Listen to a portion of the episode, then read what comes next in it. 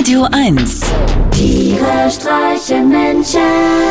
mit Martin Gotti Gottschild und Sven Phantom.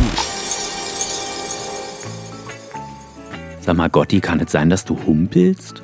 Mann, ich sag dir, ich habe mir schon wieder die Hüfte angebrochen. Was denn wieder beim Abschütteln? Nee, diesmal nicht. Beim Skilaufen. Ach, du warst im Urlaub. Nö, hier im Volkspark. Was, bei dem Wetter?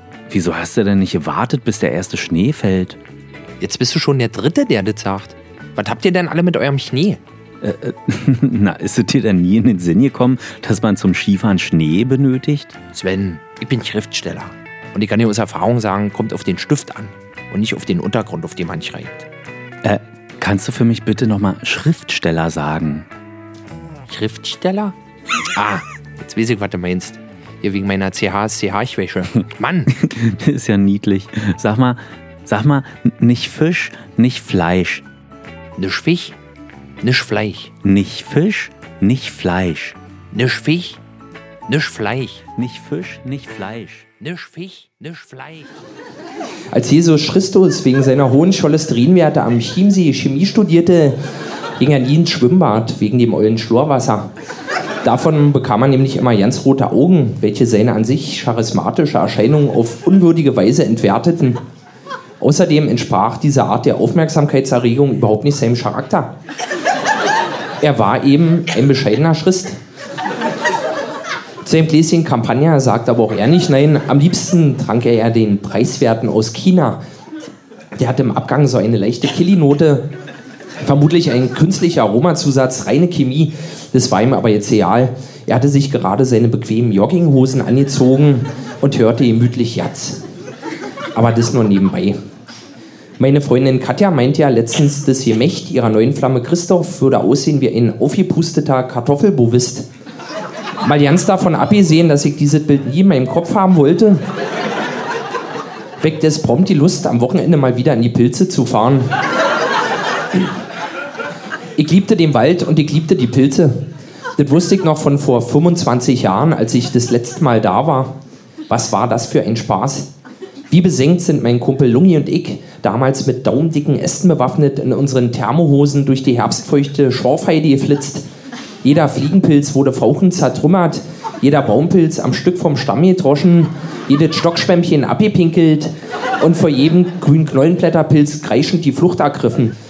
Wie die ganzen Pilze heile ins Körbchen gekommen waren, die wir dann am Abend gemeinsam mit unseren Eltern verspiesen, das konnten wir uns überhaupt nicht erklären.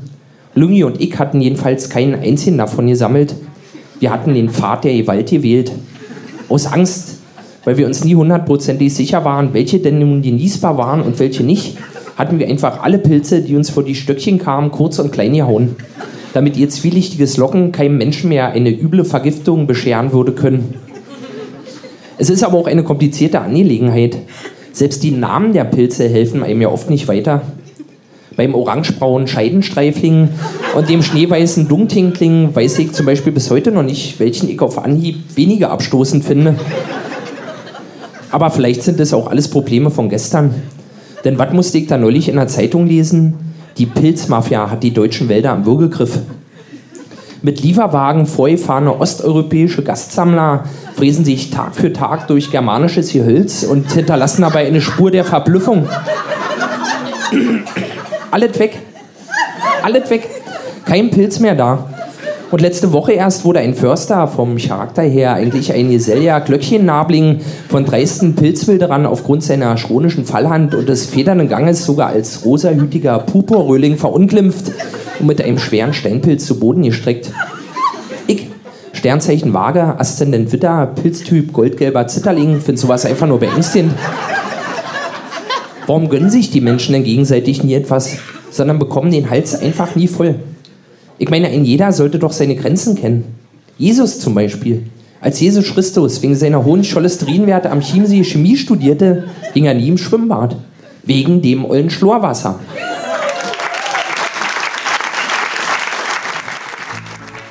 Ähm, Gotti, wegen des Schlorwassers. Was? Äh, na, Genitiv. Nicht wegen dem Schlorwasser, das ist falsch, sondern es heißt wegen des Schlorwassers. Oh, du oller Klugscheißer. Naja, aber du willst doch auch nicht ewig Single bleiben. Da musst du dir schon mal ein bisschen Mühe geben. Weißt du, Frauen stehen auf zwei Dinge. A, ein guter Genitiv am offenen Kamin und B, ein schönes Lied von mir. Wie? Singst du jetzt schon wieder? Ja. Oh nö, Sven, bitte nicht schon wieder singen. Doch, doch. Bitte nicht. Bitte nicht. Du weist mich ab, du schickst mich weg. Wie du mich von dir kickst, wie Dreck. So werden wir zwei nie ein Paar. Dabei wär ich dir so gern nahe. Mein Leben bliebe ohne Sinn. Wär ich nicht einmal in dir drin. Ich wär gern das, was du vermeiden willst. Ich wäre liebend gern dein Scheidenpilz. Dies ist mein Revier, hier gehöre ich her. Ich bin ein Teil von dir und ich störe nicht sehr.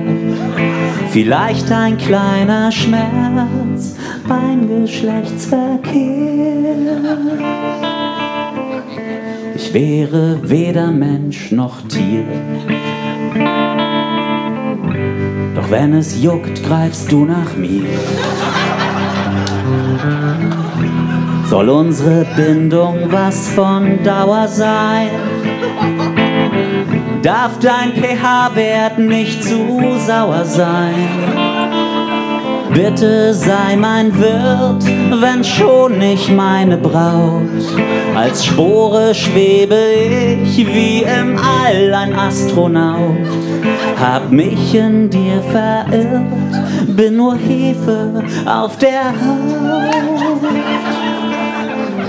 So schön und kuschelweich wie Seidenfilz. Für immer dein, für immer scheiden.